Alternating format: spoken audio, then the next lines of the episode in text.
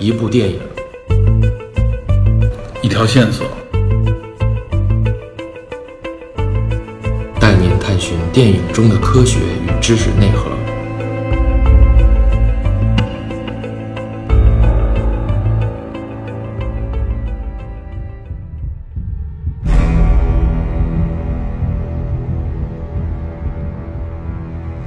大家好，欢迎收听本期《电影侦探》，我是李根。大家好，我是 Peter。啊，我是 Mano DP，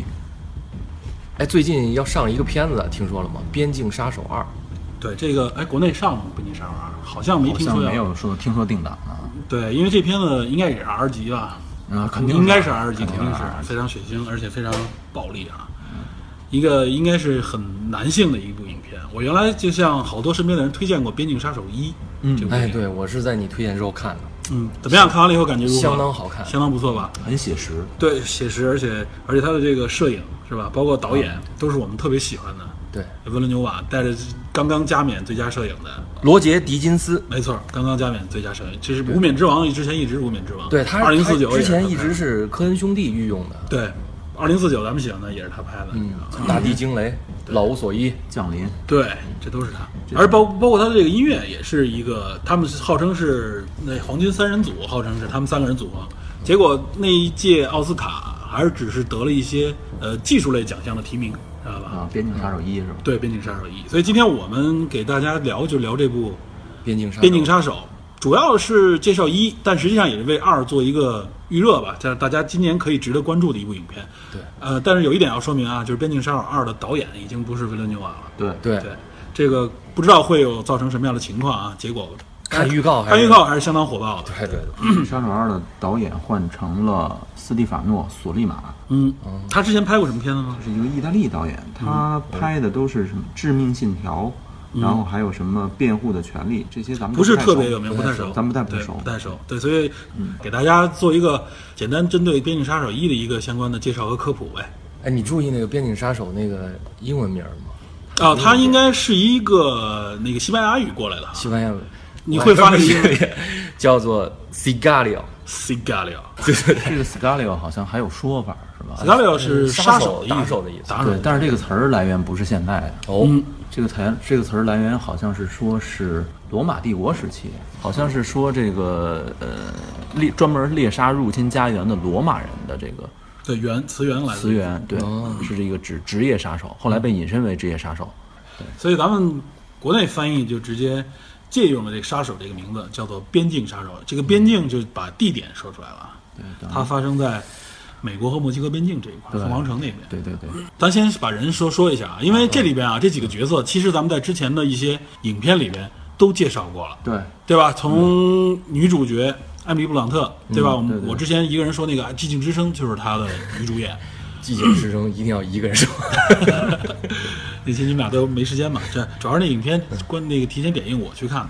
呃还有一个就是这里边的这个相当于是男主之一吧，啊乔灭治霸布洛林对乔治·布洛林，咱们也是多部影片介绍，尤其灭霸的时候也介绍过，所以嗯这也很熟。但是另外一个男主，我觉得是本片的真正的男男一号啊，没错没错，就是本尼校德尔德托尔托罗罗。对，这个我们之前在一些影片里边都说过他的名字，但没详细介绍过这个人。聊《雷神三》的时候说过他一句，对，而且大家一直说这部影片啊，包括是这个《边境杀手二》是这两个人的对决，说的就是灭霸和收藏家之间的这个一个关系，报那一脚之没错？没错抱着抱着那个虐待之手，但这部影片里边明显两个人都是狠角色啊，非常狠，尤其是本尼西奥·德尔托罗这里边扮演的这个角色，他应该是这部影片里边无论是一包括二里边都是围绕他的故事来讲。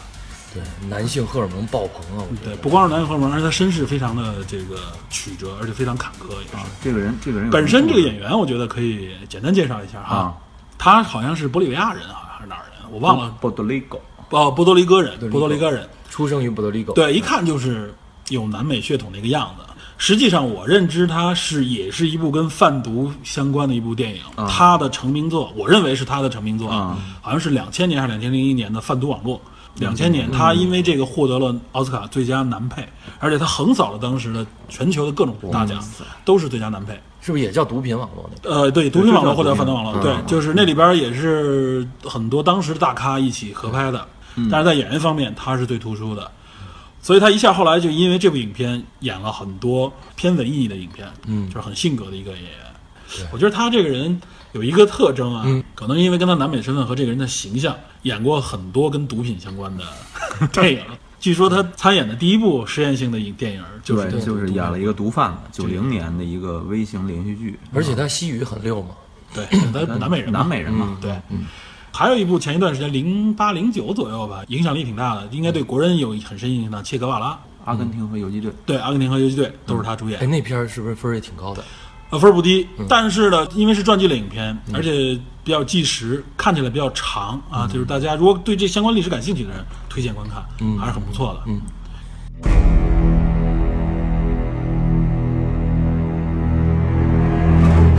然后《边境杀手》这部影片应该是二零一五年上映的，好像是，对吧？啊，对，对吧一五年上映，一五年上映有个三年左右的时间了。那我们简单过一下这情节啊，大家有一个概念。这影片其实背景呢，就是美国的这个咱相当于是缉毒的这么一个大背景。然后这里边女主角她实际上背景是一个 FBI， Cat Maser，对，她在一次影片上来就在一次执行任务的时候啊，因为一个一是发现了藏在这个房间的墙里边很多尸体，对，就是一看就是非常受过虐待，然后藏在墙里边被整个把这个墙重新装修了，嗯里边都臭了这个尸体，然后又赶上一次爆炸，死了两名探员。对，所以这一下呢，就是就铺垫了一个非常紧张的一个起点吧。而且这个事儿发生地点在凤凰城对嗯郊外啊，应该算是美国毒品入口的一个重要边境城市吧，凤凰城应该是亚利桑那州的这个首府，也是很著名一城市啊，因为接壤墨西哥。对，啊，因为这个非法移民的事情，包括贩毒的事情，所以这个地方有点混乱。嗯，对，然后这个 FBI 探员，他因为这个事件呢，他和他的搭档呢，女主角 Cat Maser 被招进了一个特殊的小队，嗯，然后与这两位男主角见面，去完成一个任务。嗯但是这个过程中，他一直不知道具体的任务是什么。对，具体任务包括对方的身份都不是特别明晰，对只是感觉一看到他嘛，就是尤其包括乔治布林刚出来的时候，在会议室里一看，在 FBI 都是高级官员的这个情况下，看见乔治布林穿着背心裤衩，然后穿着大拖鞋，嗯很随意的一个样子。一开始镜头也不主要给他镜头，但是在从女主角的眼光当中看到这个人身份不一般。对然后后来发现就被他招募问了一些问题，当时的感觉就是，我记得乔治布林。说你想不想知道这次就是你们遭遇的这次爆炸，包括幕后主使的人，他们的最上面的这根源的人是谁？你想不想真正抓到这样的元凶？对，你想知道最终的这个 BOSS 对，然后这女主角本身是也是一个对这个罪恶有极深仇恨的这么一个角色，啊、因为他前几次的这种任务中，每次都遭遇类似的情况。对，所以就只把她一个人招募进了一个这个好像很特殊的一个小组，直接上来就是跟着乔治·布林就上飞机，就开车上飞机，就就直接就就去奔边境去了。啊上来就执行一个第一个任务，就是把一个毒贩，相当于是也是一个头目型的毒贩，从墨西哥那边押到美国境内进行审问。这一段啊，是当时我看这个影片里边给我最大震撼的一嗯段，气氛非常紧张。回途过程当中发生了一次枪战，所以女主角发现，就这个组织，她加入的这个组织，好像有点灰色地带的感觉，而且对很多他们做的事情并不是正大都光是明 unlegal 的，对都是不是合法的不是那种正大光明的那种事不儿。仅仅他被蒙在鼓里了，而且观众也被蒙在鼓里了。对，然后这女主角不断的跟乔布雷林的交流，希望能够哎得知更多。乔布雷林每次在他逼问之下啊，都给他透露一些信息，然后每一次都刺激这个女主。乔布雷林的方式就是说，你要不然就继续跟着我们走，要不然你就退出，没关系，你就当这事儿没发生。但是因为这个这个背景嘛，他一直跟着，而且这个时候。在这个组织里，他的搭档就是德尔托罗，他感觉到这个人就是异常的不一般，对不是美国人，然后行走在法律边缘的事情，不按常理出牌。对对他身份也是非常的质疑。然后中间他们抓这个在边境的一个银行洗黑钱的这个时候呢，发生了一个小意外，相当于是嗯啊，啊，对也是这个女主角等于说是间接的成为了一个诱饵。对嗯吧？等于是这个组织，你可以说他是利用了这个女主角，或者说是女主角自己啊自告奋勇的，结结果自己形成了这个诱饵，还是用它来做美人计，对，反正他等于是暴露在了相关毒贩的这个视野之内，然后呢，引出了一个就是美国这边警察里边的一个毒毒贩那边有着洗钱往来的这么一个一个人，然后也是通过这个关系，他们发现了密道，最后等于是通过密道潜入到了那个毒贩的那个老巢。故事是大样的这个故事啊，但是女主角整个在这个过程当中，我觉得这个咱们得必须说一下啊，嗯就是她发现自己实际上完完全全就是一个被利用的一个棋棋子子，棋子而且她这个棋子的作用还不是说我让你利用你的战斗力、利用你的决心之类的，对嗯完全不是，就希望她以 FBI 身份在里边来确保他们整个这一套行动的一个所谓的在合法范围内的这么一个过程。对有点她拿经历它当了罩子那对种她可以说经历了两次 差点死了。差点死掉的这个对问题啊，非常的紧张，非而常且紧张而且非常这气个愤呀而且这个整个这个戏份里边给人感觉啊就是很真实，不是像我们想象当中啊，就是在枪林弹雨之中啊，这个挺身而出，而是非常给你感觉很意外的地方。嗯，这女主差点挂掉了。然后你会发现，这实际上背后也是在整个的这个，你说是阴谋也好，或者说是一种策略里面，她充当的就是一个嗯被利用的一个小棋子而已。没错对。一开始我觉得女主很强，应该在后边发挥一下，没想到一直处在拖油瓶状咱态们。站出来以电影的这个观众角度讲，嗯这个女主应该就叫做 POV (Point of View)，、试点人物。嗯对对，她是以她是一个观众的眼睛，嗯啊，以她的角度来观察某一件事儿，她的抽丝剥茧也是观众在逐渐理解、接受剧情对这么对一个对过程，就感觉是这样的。然后另外这个德尔托罗在里边就展现出来的就是被观察到的，逐步被展现出来，他实际上是这里面最关键的一个一个角色，对也是这个影片里边最后告诉你这个故事里边整个逻辑脉络里边的一个关键点。嗯，推荐大家去看啊，非常赞，无论是摄影、动作场面很好，而且他又不以动作场面说为主，对但是不是气氛那种烘托的咣咣特别打枪好那种对，你刚才说那气氛好，其实体现在他在那个奥奖上拿了三个提名，一个是摄影，一音效配乐对。他那配乐配乐你能听出来，那还有音效能听出来那个降临那感觉。嗯，对，他音效、声音那个音乐本身也非常有哎是一个有感制觉作人。。然后这部影片围绕的主旨，我们今天为什么介绍这影片？除了影片本身质量好啊，我觉得介绍这影片另外一个主旨呢，就是我们要谈一谈有关毒品和呃贩毒以及打击贩毒的相关的一些话题，给大家介绍一下。这个以前咱们还真没聊我过们。以前从来没介绍过这相关的题材，跟毒品有关，对吧？这个是一个应该说是没有人不知道的一个话题，大家都知道毒品有害，那我们就简单聊一聊这里面相关的一些问题。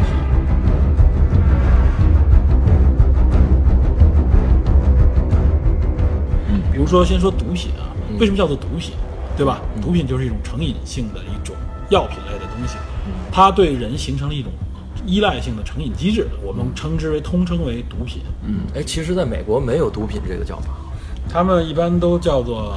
药品滥用。对药品，呃，其实也可以叫毒品啊。但即使美国的正牌的这个反贩毒机构啊，叫 DEA，缉毒局，咱们翻译过来叫缉毒局，实际上它那个 D 说的也是 drugs，就是就是就是咱们 Drugs，一般嗯都管它叫做毒品嗯药片儿，知道吧？在美国里边，他们通常俗语里边说这个说的都是嗑药嘛，指的就是说的是毒品。这个毒品大概有一个分类啊，嗯大概大家都知道的有哪些毒品，比如大麻，对吧？这个现在有的地方合法，有的地方非法，对吧？我国肯定是这个大麻是违法的，大麻嗯是一种摇头丸儿对摇头丸，这些都是大家都知道的。这个在中国也都很听说这相关事件啊。 K 粉，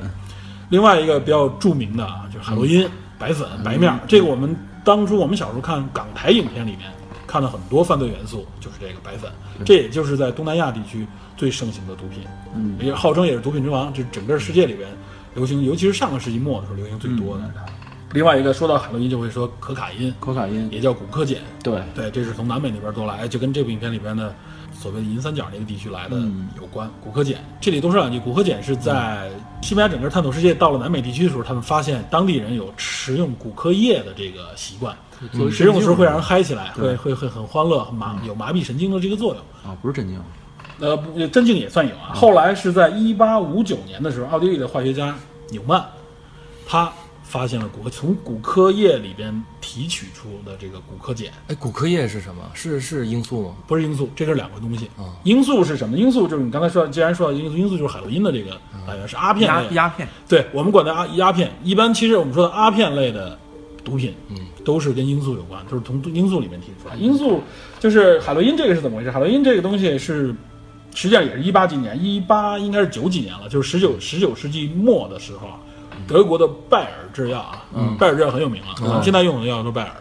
拜耳制药发现的，因为当时吗啡已经在就是嗯医学界已经医用出，已经经常用了麻醉剂、对，镇静剂、镇静剂，对，尤其是这个，包括士兵也会使用、这个、止痛嘛嗯对，止痛。后来发现它就是有成，发现了它的成瘾性。后来说为找到一种就是可以抵消它或者不不成瘾的药物，当时拜耳制药嗯发现了这个海洛因，从这个也也是从吗啡里面提出，它叫二乙酰和这个吗啡之间的这种联合的二乙酰吗啡，实际上叫哦学名。当时为什么叫海洛因这个名字啊？拜耳制药当时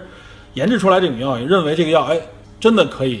不成瘾，可以让人摆脱吗啡的困扰。所以当时对这个药品寄予厚望，起名叫做 heroin，知道吧？英文就叫做英英雄对，嗯，然后呢，实际上是起这么一个美好的名字，结果海洛因这个没名字想到没想到实际上是比吗啡成瘾机制更厉害的一个药物。哎，他是当时做成成药是做感冒药吧？呃，刚据说镇咳有一定作用，啊镇咳然后另外一个就是止痛啊，包括什么退烧之类的，很多地方都有，而且还当时是整个热销了很长一段时间，最后大家才逐渐的证明说它这个成瘾机制更厉害。当时也是一个风波嘛，他们这个公司也是因此这个差点儿出名誉上受对受受到损非常大的冲击啊！啊我们刚才说这么多毒品，包括你刚才说的这什么呃摇头丸，还有什么黑粉 K 粉啊、冰毒冰毒、冰毒是后来这个也提炼出来的。甲基苯丙胺，对对，还有这个异或巴比妥，你知道吧？嗯，这些毒品有一个，首先有一个特点啊，就是它实际上是对人的中枢神经、对大脑有影响。嗯，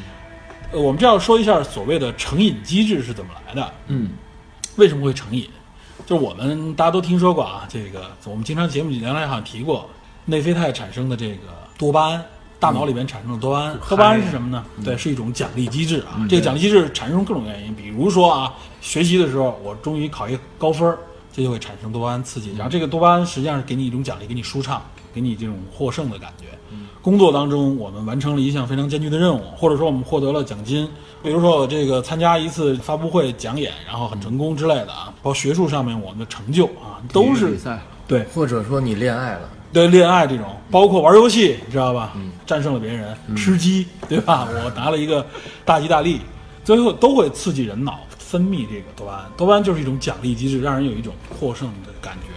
大家经常说多巴胺会让你感觉站在了世界顶峰的那种感觉啊，的确非是常英爽。英雄的感觉，我们要要说的是什么呢？其实人从某种意义上来说，就是多巴胺的奴隶。就是我们其实做各种各样的事情啊，我们寻求的所谓成就感，嗯，这个成就感源自大脑里面的这个多巴胺这种奖励。快感，呃，快感算是一种，不光是快感，更多的是有成就感也在里面，知道吧？所以说，就是说各种事情都会有。嗯，那么人呢，实际上我们的行为很多行为机制也是，我们无论是在这个很多地方我们所说的这种荣誉、功勋，或者说是我们做的很多事情，包括我们的自己的这个这个生养自己的这个生计的来源，都是在这个多巴胺的刺激下，哎，我们才会有这样不断的积累、不断的进取的这种可能。包括你哪怕你再厉害的科学家，嗯，你获得诺贝尔奖，那为什么什么东西刺激它不断的进展呢？就是多巴胺，对吧？啊毒品，刚才我们说了那么多这种各样的毒品，它实际上就是跟多巴胺息息相关的。它们有的是刺激多巴胺分泌，有的呢是阻止多巴胺回收，知道吧？就多巴胺出来以后呢，它它慢慢就会稀释，会会回的回收到这个大脑当中，它是有起到这种作用，不让它回收，知道吧？嗯因为多巴胺分泌非常可怜，就一点儿，然后过一会儿稍纵即逝了。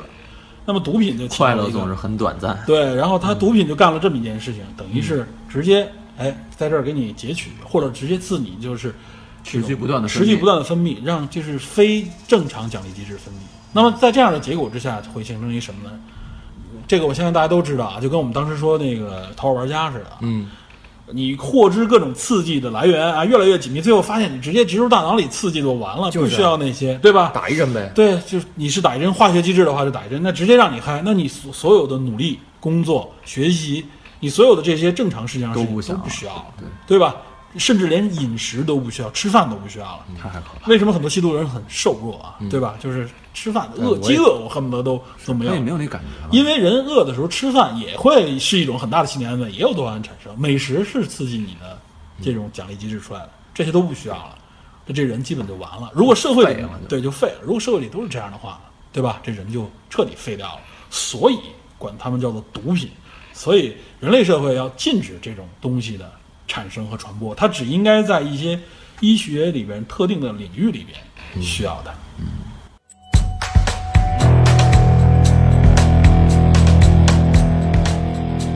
这我们刚才说毒品啊，但是这里边其实还有两样毒品是合法的，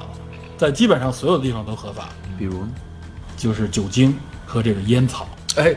你说这个我得补充一下，嗯就哎关于这个各种药物的这个危害性评估啊，有这么一个这个表危害性评估，我先说一下，危害性怎么怎么评估它危害性，就是你的依赖性、心理依赖和生理依赖，然后成瘾，这就是所谓的成瘾机制，嗯然后对人的这个持续伤害带来的伤害。嗯我这个角度跟你这还真有不同，他是从对他人的危害和对自己的危害。哎，对我说的危害里面包括这个，嗯就除了自己，也有对社会、对他人的。根儿东西这长大概有十几个，你知道排第一的是什么？你们猜一下，排第一的并不是海洛因，烟并不是对是烟，不是酒，应该是酒精，是酒精。对对，所以美国曾经有过禁酒令嘛，对吧它？是对他人的危害超过于对自己的危害，对这很有意就是思。酒你后酒的驾暴力，啊，就对酒就是一种后的暴力化学反应嘛，我们喝了酒精以后，这个对我们自麻痹我们的这大大脑，有的人失控失忆，对吧？暴力倾向，有的人喜欢睡觉，有的人喜欢暴力，对吧？有的人说笑不止，这都是酒精对我们的刺激。第二就是海洛因，第二是海洛因。烟草也很高，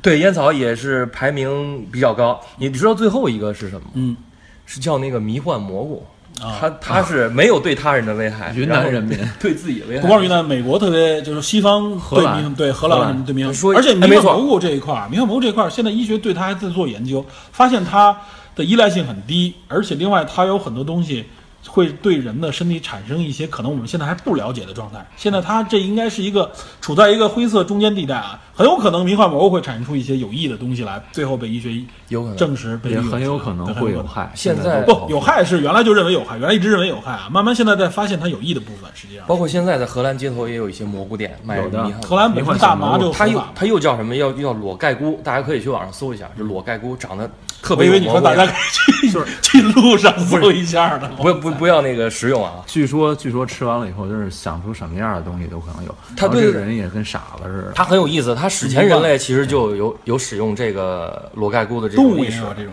因为它是有致幻性质的这种。嗯，对，药你说它的有害，而且我们这里说的就是，比如说烟草和酒精啊，我们有一种说法叫合法毒品，吸烟有害健康，慢性杀慢性毒药杀人，而且它对身边的人也有影响。这吸烟嗯二对手吧烟？嘛二手烟、焦油、尼古丁对吧？尼古丁就是成瘾嘛。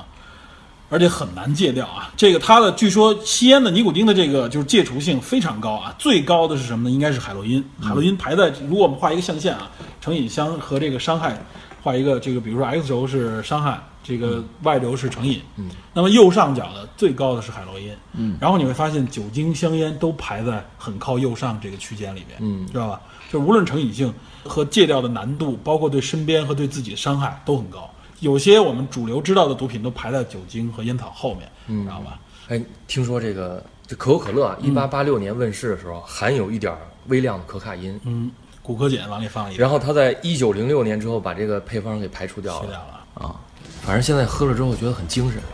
这效果比你现在还有咖这种反应了是吗？啡效果比咖啡好，你对我来说。你不知道网上对可口可乐怎么说的吗？肥宅快乐水，说的我不想辐说了射可乐是吧？辐射里边的可乐。我就核子可乐 对核核子可乐，你说那是瓶盖儿， 那更重要。 呃，但但是可乐这个东西现在啊，就是说它有害的部分不是说成瘾，咖啡因本身也成瘾，但是咖啡因本身没有那么大伤害是。糖，对，是糖，主要是糖的危害啊。对。然后我们回到说这个成瘾啊，就是说成瘾这种机制实际上塑造了我们的人格和我们的行为，明白这个道理吗？嗯，就是我们其实我们原来我们也提到过，我们第一期提到过，这降临里面提到过所谓的自由意志，对吧？嗯，就是人实际上啊，我们总是高估自己的自由意志。从化学的角度上来说，从成瘾的角度上来说，大脑机制里面包括这些化学品对大脑的影响，你会发现啊，我们刚才说我们是多巴胺的俘虏，就是我们很多的行为实际上是受到这种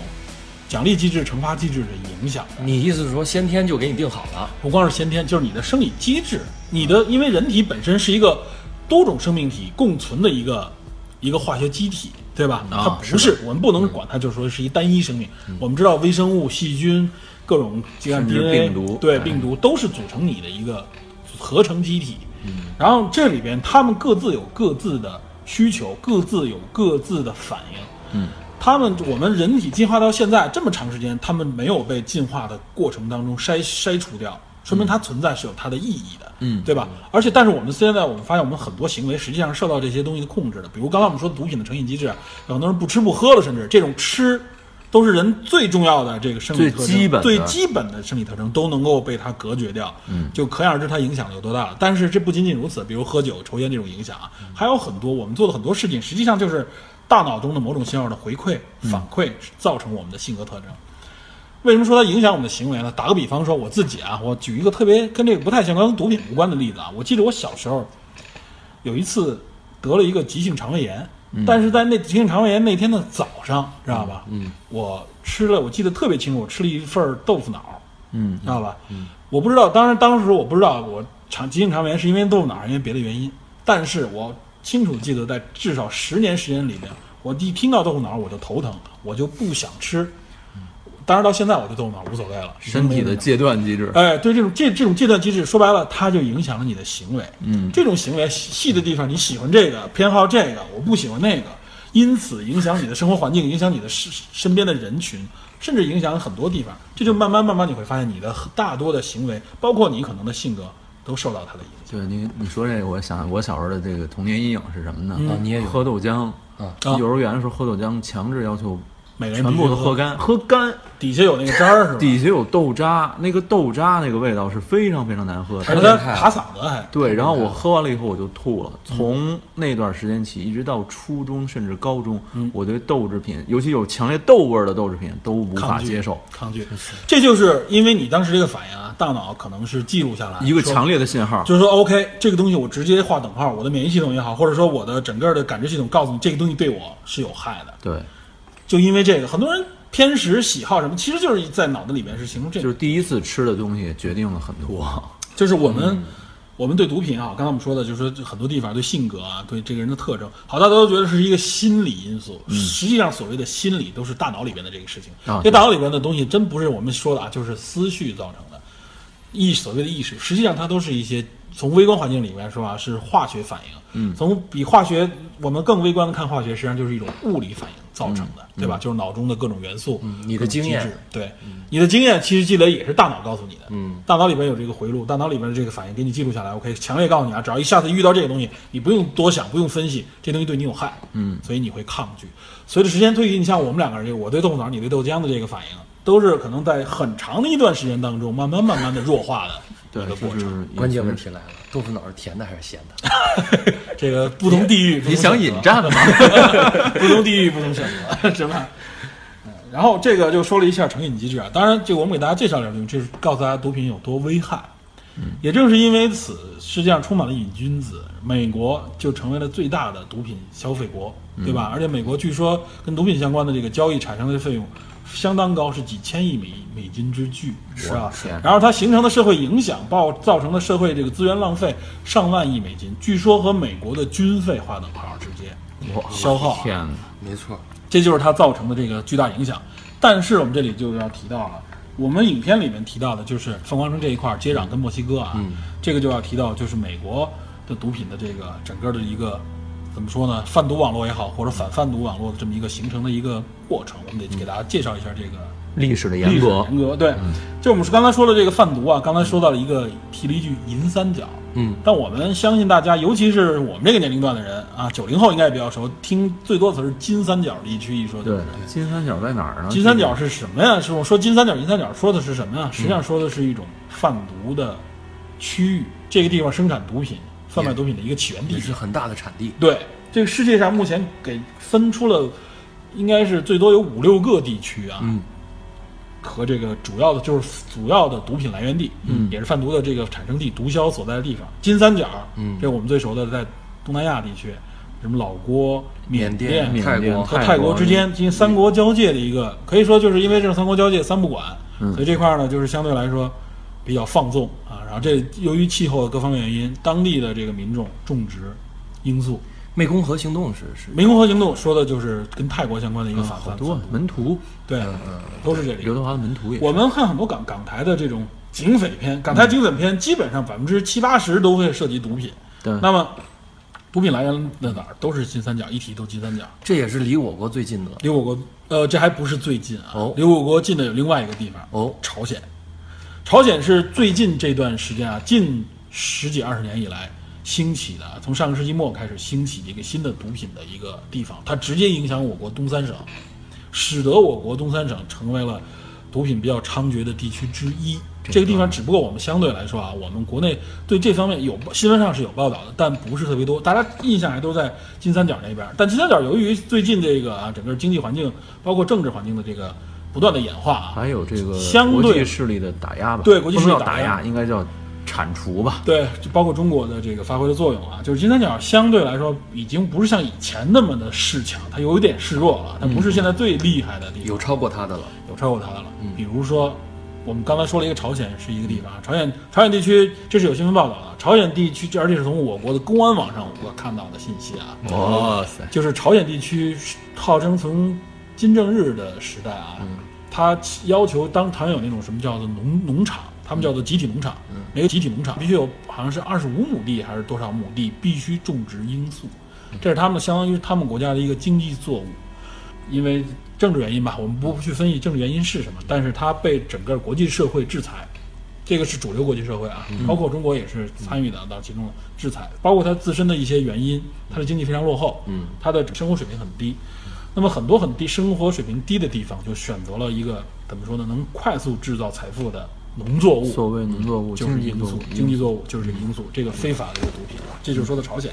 另外一个就是现在一个比较主流的一个地方嗯啊，叫做金新月金新月啊。这新月一说月，咱们就大概知道说的是哪个部分 了，就中东地区那边儿对，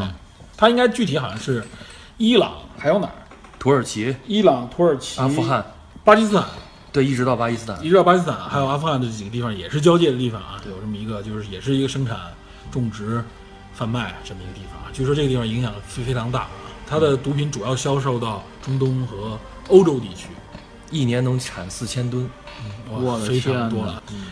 另外还有一个地方，刚才说了金三角、银三角是什么呢？就就美国主要是来自于云三角，就刚是南美的几个地方啊，就是呃哥伦比亚，哥伦比亚是这个各毒枭都产自哥伦比亚，然后巴西的一一部分地方，然后还有那个对秘鲁，还有这个玻利维亚这几个地方的一个也是交界处，是管它叫银三角。另外还有一个后起的一个地方叫黑三角，在哪儿？这个说的就是黑非洲，非洲非洲地区。啊，非洲地区主要是尼日利亚、加纳、肯尼亚，嗯，那个包括南非的一些接壤的地方，嗯，然后黑三角也是往欧洲、中东地区贩卖的，好像这些包地括方非洲自己地方。都是跟经济哎，对，嗯这个大家要发现挂钩了，的啊。实际上就是经济不发达，嗯，对然后只要是这个地理环境上允许，大家可能有一个自然的一个选择也好，或者说是一种想这个快速挣钱的方案，这样对吧？就是这个贩毒。所以我们发现这个《边境杀手》这个影片也在揭示，实际上毒品贩毒起因是什么呢？还是跟经济有关。嗯对吧？对直接挂钩的。这些地区的人民水生活水平低，我们大家说，哎，贩毒这政府打压不就完了吗？你发现当地人民除了种这个，种别的活都活不下去，怎么办？对，那就只有这些了。种别的收益像我们知道远哥伦远比比不亚上，啊对，那是种哥伦比亚知道咖啡，对吧？嗯包括一些，包括大麻，有一些其他方面的经济呃价值的，但那个跟毒品比起来，那可以说那没法相比了，对吧？止所以疼嘛，主要是不光是止疼，它可以它的纤维可以制作一些纤维制品，知道吧？它有原来原来其实大麻是纤维制品来的，有医药用大麻，对，医药用大麻，然后它有这个这方面，而且而且还有娱乐性大麻。大麻现在有的地方合法，有的地方合法就是说这个大麻的要把它的医药性和它的娱乐性要切分开，然后有一些娱药娱乐性的大麻好像是说定义为它的成瘾机制相对弱一些，嗯，对对人的这个依赖性会少，所以有些地区，比如荷兰、比如美国的一些州，嗯就大麻合法。这这个哦那个好刚像也是在政府管控之下，也是在政府的明确标明的，是有以明确定义、明确的区分，和而且你的使用获的条获件啊得获得的途径也都是有明确标明的，对吧？嗯对，所以大家一定要留意这种东西，就不是说好像那块儿就可以随便对乱来的那个意思。而且就是这个东西在国内还是非法的，控制打压的。对我国对一这定要种一定要留意对有这这种这种瘾成瘾性质的、精神依赖性质的这种药品也好，嗯或者说是这种化学制品，是有极强的管控和法律条文的。对，就我国这方面反正一直是强制打压，但是啊，刚才说了国外的一些这个地方啊，就国内实际上也是有些地区。是相对来说是成为这个主要的贩毒啊、毒品发案件发生比较多的地区，都在内陆，河南、河北都有。我包括东北地区、云南地区都有。是我看了一下排前十的地方啊，第一好像是好像是河南还是河北。我觉得广西应该很多。不，你说的那个是咱们原来传统意义上的贩毒，实际上就是在毒品的交易传播上面，这地方多。为什么啊？它有的地方是当地一是生活环境贫苦，另外一个是交通要道，很多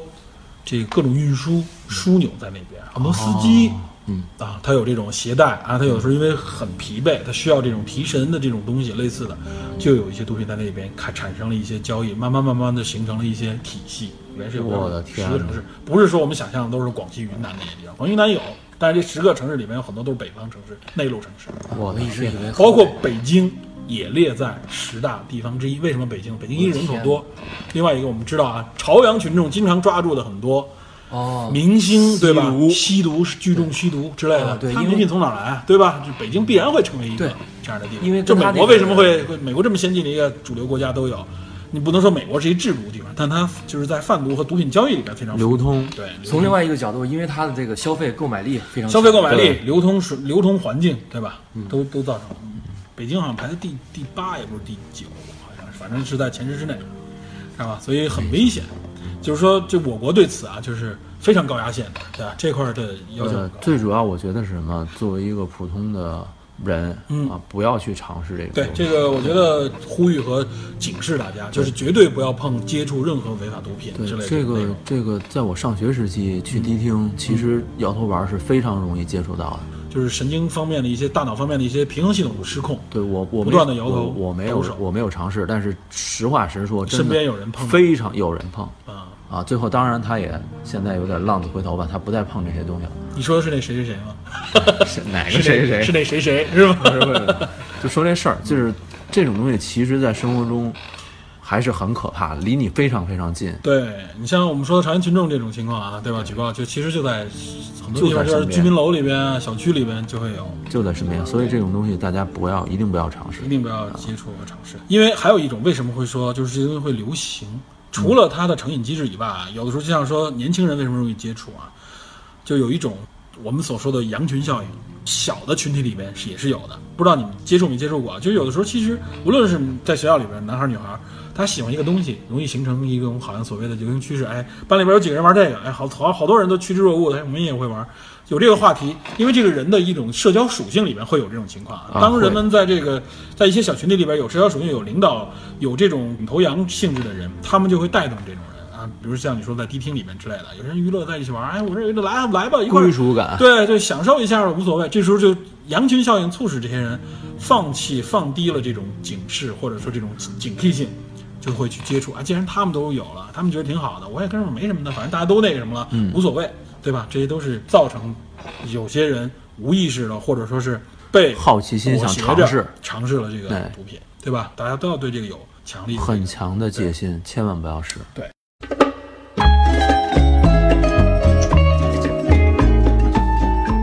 然后我们回到我们这影片里面所说的美国和墨西哥啊，墨西哥实际上应该是从九十年代开始成为了美国毒品输入的一个主要入口。啊，百南分美之走到北美嘛，对，百分之八九十的毒品进入都是从墨西哥进入，但原来其实九十年代之前、八十年代之前不是这样的。迈阿密是吧？对，迈阿密，从哪儿来呢？从哥伦比亚直接来，海海上上来，嗯飞机上来，对吧？然后这里边就涉及到两部，嗯，大家比较最近比较话题性比较高的，尤其是其中有一部电视剧，大家很熟毒枭没错，这部电视剧我非常喜欢啊。毒枭应该是拍到第三季了吧？应该是，嗯他前两季拍的主要是那个人物叫什么来着？叫做巴布罗埃斯科巴，巴布罗·埃斯科巴尔，或者叫就是这哥们儿啊。 哎，这个你会南美发音吗？ 巴布罗埃斯科巴。你这你还是英式发音，不是那你我我我一直在想，刚才那 Puerto Rico 是不是这么发音？别回头露怯 了。波多黎各确实这么翻译。没事那儿就好，那就好。这个埃斯科巴这个人，就是他是世界上最著名的顶级大毒枭啊，曾经是。然后他是九十年代后来被哥伦比亚警方击毙了，因为拒捕。他是从七十年代开始慢慢崛起，一九四四九年生人，哟，是吗？真还的是一挺特殊的年份。啊活到了一九九三年。对，他生长的那个地区啊，他所处在那个城市叫做麦德林，在这部哎呦影片里边就如雷贯提耳到了麦德林集团，如雷贯耳，哥们儿，给我们讲讲，对就是在那个隧道里边儿，那个这说个到德尔德尔托罗从背后哎绑住这个这个警察的时候，因为警察那当个时已经那个跟那个毒贩他们那个同流合污墨了西，哥那个警察。对一一勒住他的时候，这警察一愣，麦麦德林，他说了一句，对。就这个麦德林是啥意思？然后女主和布洛林他们俩人最后在那个地方不是给了布洛林一拳以后，布洛林跟他说那段很关键的话里边也提到了麦德林集团。嗯，好多人觉得麦德林集团以为是一公司或怎么样，实际上是埃斯科巴的这个发家的这个城市，这老家，它应该是哥伦比亚第二大城市，对，这个麦德林。他生于麦德林市，对市郊。后来他他曾经竞选过这城市的应该是议员吧，好像是。嗯对他，他小时候就说：“我将来要比这个总统还要有钱有势。”对哎他真的实现了很有野心，从小就很有野心。对，这然后这个麦哲伦地区也是因为贫困啊，就是当地人民你会发现，就是我怎么脱贫啊、致富啊，就是靠种参与植这种非法交易，种植毒品啊、制作毒品啊、毒品工厂。呃，当时这个海洛因，世界上好像据说百分之七十以上的海洛因都源自于麦德林地区。哇麦德美林集国团的麦德林集团，然后美国的百分之八九十的主要来源就都是麦德林，直到现在，这个银三角仍然是美国毒品的主要来源地啊。他们途经墨西哥，所以墨西哥充当这么样作用，因为当时因为对这个埃斯科巴的这个打压，所以导致就是从海岸线，包括从航空线，从古巴甚至那边过来这一条线，整个给切断了。嗯，所以他们最后选择了从墨西哥陆路陆路上面直接过来。所以墨西哥那边有很多就是以非法移民挖了很多地道过来，嗯，不光是移民，实际上过来的很多东西里面，主要其实就是毒品。所以也为什么毒品？因为现在毒品的巨大利润啊，就是因为确实这个成瘾性太快，啊很多人就是获得这个东西，发现这个巨大的这个经济，因为打压它，反而它的价格更高。对更高。贩毒的这个暴利啊，对吧？还有这种违法利润这么多，所以形成了这个大毒枭，对吧？这种埃斯科巴当时站到了，好像当时是福布斯杂志里边第七，对他曾经是哪个年？八十年代的时候排到了世界首富的第七位，我的天，他的整个收入啊。据说麦德林直到现在，很多人民众把他看作是英雄，看作是为什么一个为什么这块说一下？因为他他做了非常非常多的这个慈善。获得了这么多钱干什这么个呢？很像一个独裁者所做的事情啊。罗宾汉，其实他当时有点罗宾汉的意思。你这有点就是 美化他啊了。另外那个，我我再补充一下，就是曾有一个 DEA，就是美国缉毒局的一嗯个和麦德林集团斗争了十几年的这么一毒个枭这个电视剧说的就是这个这个人，故事，就是以这为原型。对，他对麦德林集团有一个比喻，嗯，就是说有有一个总结论吧，嗯他说这个跟麦德林集团比，美国黑手党就像这个小学校里的小学生一样， 对，这个日本这个山口组啊，就像这个教堂里的唱诗班一样，嗯日本山口组确实不够狠，不，但是说这些著名的黑社会组织啊，意大利的黑手党什么的之类的，跟他比起来都是小儿科。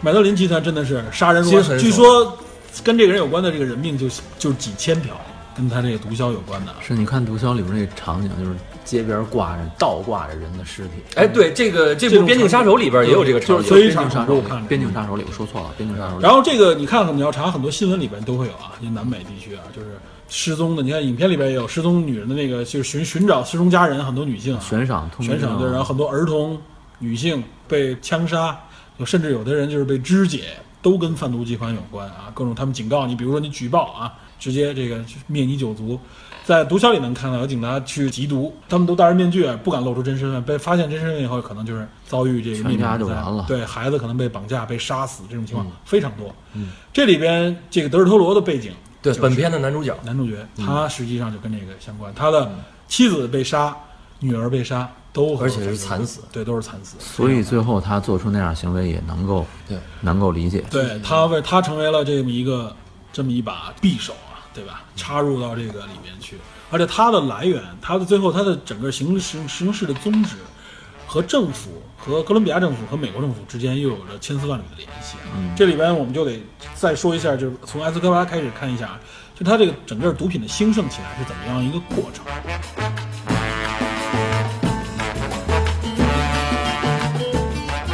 这应该就提到，就是从七十年代，从冷战时期啊，就是南美地区那时候受，南美地区因为都是拉美国家嘛，都是那时候我们都说拉美穷兄弟嘛，因为国家就是经济也有有些地区不发达，所以在冷战大背景下，苏联就拉拢很多，发展了很多共产主义的这种赤色背景的群体，哦，所以拉美的很多政权有这种赤色化的这种趋势，然后有共产主义化趋势。游击队那么作为对，那么作为你像包括格瓦拉他们都是这样，作为美国啊，对吧？对南美地区的这种政治变化非常敏感，对因吧为就在他跟相当于后花园嘛，都都对说南美是美就在它北美前的面这个后花园，对，所以说美国那个时候就政府扶持所谓的这些亲西方的这种政府啊，或者是军阀，军阀也好啊，所谓的这种这个资本主义方向的这个政府啊，来打压这些赤色的游击队也好，或者说是一些政权啊，所以他精力都花在这里。在这个过程当中，毒品其实已经开始慢慢的滋生泛滥了，嗯、但美国完全没有把这个东西当回事儿。后来慢慢影响多了以后，吸毒问题多了以后，才有缉毒局去管。但是那个时候仍然主要任务是放到了打压这个这这一方面，所以导导致埃斯科巴这种能够在哥伦比亚兴起这么大，对美国影响这么高，所以像你说那个缉毒局的人最后渗入到这个组织里边反毒这么长时间，对吧？都打压不了的原因是什么？他们已经强大到无比的程度，而且发现他在政府啊黑灰色利益里边和各种各样的高层有着千丝万缕的联系，对吧？建立起了一种所谓的联盟，对他当时有四万多人的军队，对。然后很多地方的政府就是受他这个资助扶持起来的，利益共生。然后美国用反扶持的方式来打压他们。最后发现啊，就是说，因为他太强了，所以那时候美国发展了一个，当时有一个特别有名的一个人物叫巴里希尔，你知道吗？一我个还真不知道飞行员，就是《美国制造》这部影片，就是阿汤哥前两年演那部《美国制造》，说就是巴里希尔，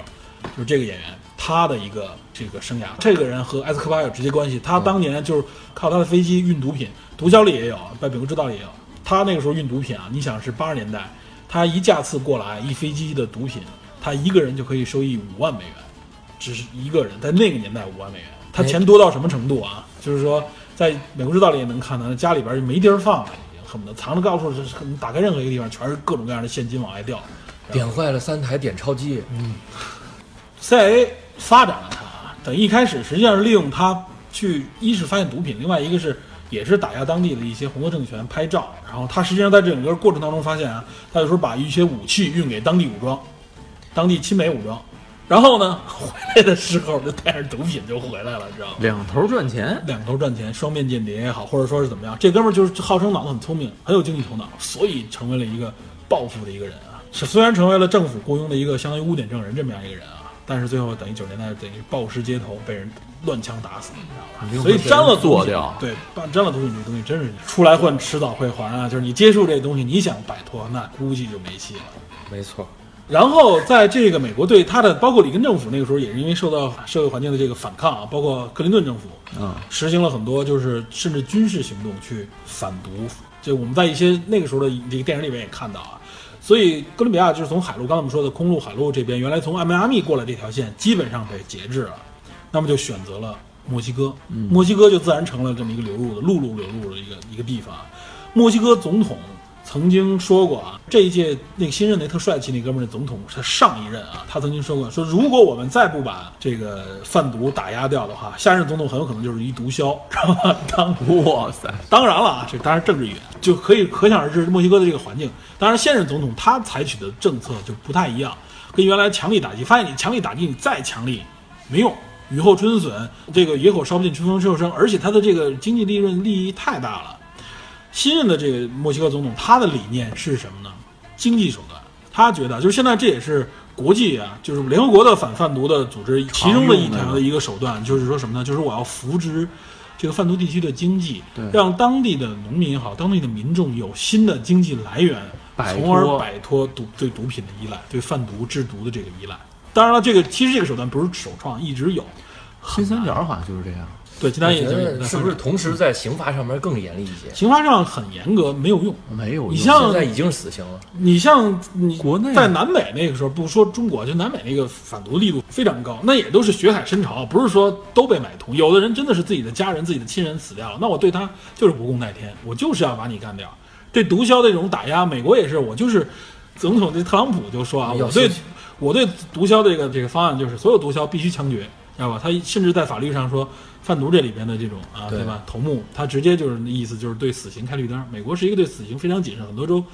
没有死刑的地方。而且现在还要修墙了。对啊，这这就是也是为了防治，一是非法移民，另外一个跟毒品什么的也相关，因为他是，毕竟特朗普是右翼嘛，偏保守主义，他们对毒品的这个敏感程度更高。奥巴马相对来说打压毒品的这个力度就没有这个右翼的高。呃关海同志是 一个，奥本海同志、呃是一个非常看起来非常形象良好的，但实际上没办什么实事儿。 纯这种拉拢的方式也很难，就解决不了这个这个问题啊。影片当中影射出来另外一个情况，就是乔治布洛林最后那段话啊，嗯，这算剧透了，是他所说的啊，就是说我们我们唯一能控制他的方式，就是我们派一个我们能控制的、能有联络的一个毒枭过去，对吧？就我植入，相当于是我在那个集体里植入一个疫苗，嗯，有点那种感觉啊。我唯一指望这个最后这个毒品可能宵禁什么，就是美国美国这百分之二十吸毒的这些瘾君子们，最后的话我我完全抛弃毒品了，我不需要这个东西了，那他这个整个交易才能终止。你想他利润多大呀、对吧？嗯一边供求供货旺盛，一边需求量大，需求量不断的增大啊。你我们我们知道，尤其是在影视圈里边儿、演艺圈里边儿，咱不说国内，就说美国那边啊，你见过有几个明星说没碰过毒品的？好多大明星一回忆都说，哎，我有一段时间接触毒品颓废。尤其是上个世纪九十年代的哎对欧美摇滚圈儿，对摇滚圈儿、歌星、非常影视星里非常夸张面，大家这个啊，里面接触毒品太多，很多人都是有过这种戒毒的这个经历的。哎，在这儿我觉得有个问题，就是说。贩毒是很重的刑罚，但是吸毒者，我觉得是不是刑罚也要加重才可以控制？这个怎么说呢？这这个从法理上面是有一个有一个问题的啊，就是说吸毒这个东西啊，你它有很多地方你没法归，比如说它的成瘾是由于生理需求，比如它是病痛，嗯对吧？有的你像美国有很多是退伍军人，他们在战场当中，从那时候吗啡到后来的这个海洛因，他们有的时候在战场当中使用啊。还有一个我举一个就是美国体育联盟，对，橄榄球是药用大麻的依赖，就是说一些球员受激烈碰撞以后，因为它的冲撞是非常厉害的嗯对啊，它就是成吨的那种那种概念，对瞬间像卡冲车一击样力碾过去，对。然后这种抚平创伤也好，包括对大脑的这种奖励机制也好，有些人会服用医用的，在医生指导下服用医用的大麻，这不是有些人啊，是基本大部分大部分美国的这个处方药啊，它为什么美国这种药用成瘾这么高啊？对就是它这个药非常管用，对它就是可以镇痛，而且医生就是因为你有这个需求，我要用处方的方式给你开。但是联盟对这件事情好像是不太允许的，所以现在等于双方处在一个斗争的阶段。嗯，这边球员确实需要，那边联盟说你这个东西会影响你的公众形象。嗯，但是球员的意思就是说，如果你认为我影响公众形象，那你给我新的可以止痛的方为式，止嗯痛的方式，药品。就是说，实际上最终最终的根儿倒到是什么？是人们对药品还是有一定程度的需要的。嗯，这个需要和依赖之间就隔着一点点。对，因为是这样，刚才我们说到这个戒毒，就说到了这个戒除毒瘾这个事情啊。从医学角度上来说啊，生理戒毒不是不可以的，生理戒毒是可以通过医药的方式起到很很强的作用的，但是心理戒毒非常难。非常非常难。你就问这个戒毒所里边的人啊，就是甚至你接触过有戒毒环境里面，说不复吸的人基本没见过，对吧？嗯，这个心理依赖性特别强，尤其是尤其在这个吸毒过程当中，就是在戒毒的这个生理戒毒过程中也很困难啊。就是多巴胺嘛，我们刚才说，多巴胺有的时候就我们受伤啊，比如我们撞伤或者说哪儿破了，就刚才你说的这种冲击之类的，脑我们的脑部会分泌多巴胺来来镇痛的啊。对，伤口为什么说不是持续疼痛？它过了一段时间它会减轻呢？实际上多巴胺在起作用。如果没有多巴胺的话，你这疼痛就一直在那儿，这是没法忍受的。而且而且，如果你要是用药品给强行提高它这个上限，一一旦这药失品去药没有了话，它不分泌多巴胺了，它大脑不分泌这了就身体这时候暂时丧失了我，对，就是自己产生，就是内因性产生多巴胺的那个时候那种疼痛你是很难忍受的，因为你已经习惯了那种高对嗨的那种感觉。对你的多你的内源多巴胺没有了，完全就只能对，依靠如果外源了。如果你在用法律对这种人进行打压的话，那么无疑会使更多的人铤而走险。对，而且美国的，反正我不知道别的国家，美国是有这样，它的戒毒里边这么一个政策，就是一些无法戒除掉毒瘾的，而且非常痛苦的人，对他是定期是给他发适量的、少量的少量毒品，嗯，对，就是类似为了让他能挨过去，说白对啊了。，就是必定，因为你不能因此剥夺人生命，医学上面也能证明他确实很痛苦，但是走到那一地步，基本上就无可救药了。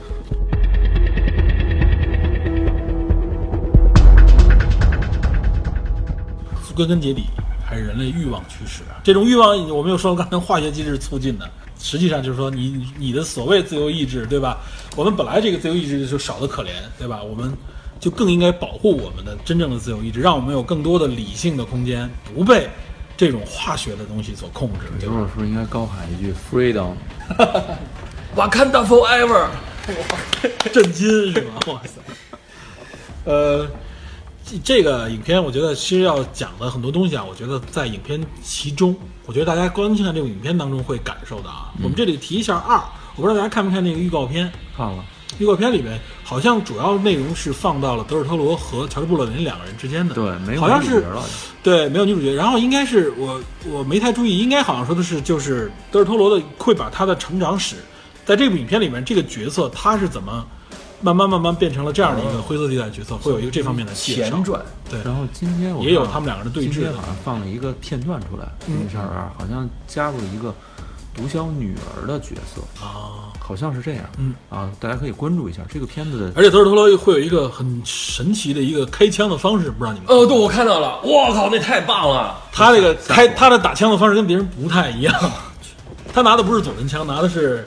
这种就是半自动这种手枪啊，但他的方式是要不断的这个扣动，他不光是扣动扳机，等他等是要不会是枪坏了吧？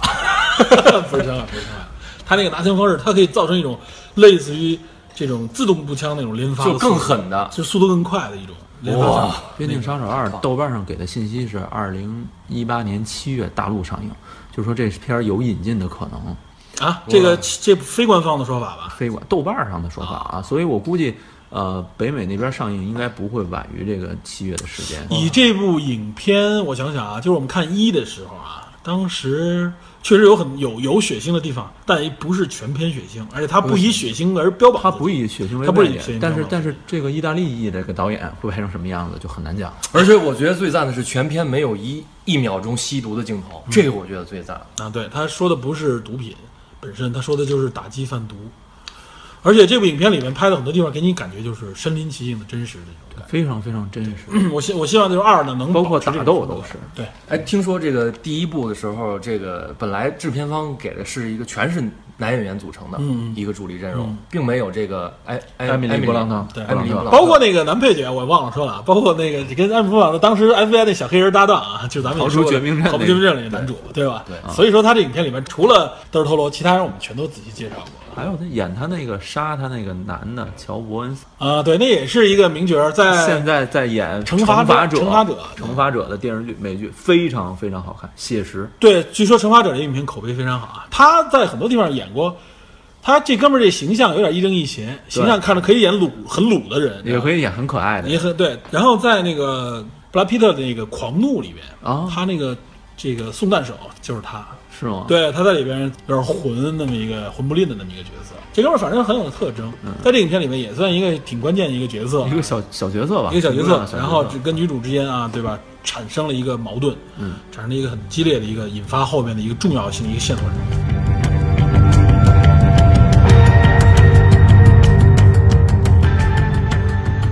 相关题材的这一类的影片其实很多了，太多了，对吧？涉及咱到们毒品，涉及到南美的啊，嗯，尤其南美，你像刚才我们说的毒枭和美国制造啊，还有挺多的。刚才我们提到的贩毒网络里边还有第一代蚁 人，迈克尔·道格拉斯劳拉斯，对，他里边演一个政客嘛，对，但是大法官，但结果他女儿也吸毒。然后，这个我相信知道这部电视剧的人肯定比知道毒枭的人多，那个夺命毒师啊，啊，夺命毒师，对对，绝命绝命，呃，去去，嗨，别夺命了，绝命绝命命毒毒师师，对对，绝命毒师，对吧？老白，小粉，尤其是很多，相信很多爱看美剧的人都应该知道这部美剧啊。好像这部片子有点类似于当时早年越狱哎对对，在国内作用和影响影响力对啊效应就是带了一大批新人入美剧的坑。对，因为因为老白，因为这部影片，所以老白也是因此啊。老白原来一直不温不火，一直在电影圈里边演小配角。对后来因为这个《绝命毒师》，走向了这个一一流线一线一线男星里边，对吧？包括在《全职岛》里边，他第一男主的配音，对吧？就是他。哎，我我推荐一个我特喜欢的片子《训练日哦，对，《新连日》不错，那个谁，那个呃丹泽华丹泽华顿，盛顿对对，丹泽华盛顿里边应该演的是一反派，相当于》，对他其实是很有意思的，嗯他既既作为一个警察，同时他又和这个黑帮这个对头头有合作，对。你像这个《边境杀手》里边就有很多警察角色啊，就其实都跟毒品网络挂着钩呢，嗯对吧？监守自盗，他们是高危人群，他们处在这里边，说白了，真的是啊，意识稍一放松，或者说是被诱惑，或者有的就是被威胁，就容易一下子就被陷入到其中啊。我基本我想的是美剧《迈阿密风云》，哎，对，《妈咪风音也也是，它里边有很多跟毒品有关的情节和剧情。对啊，后来还被改编成电影，不是巩俐还演了巩俐演的那那个个，版当时那和版那电谁影版。对，就叫《迈阿密风云》，也对就就叫叫迈迈阿阿密。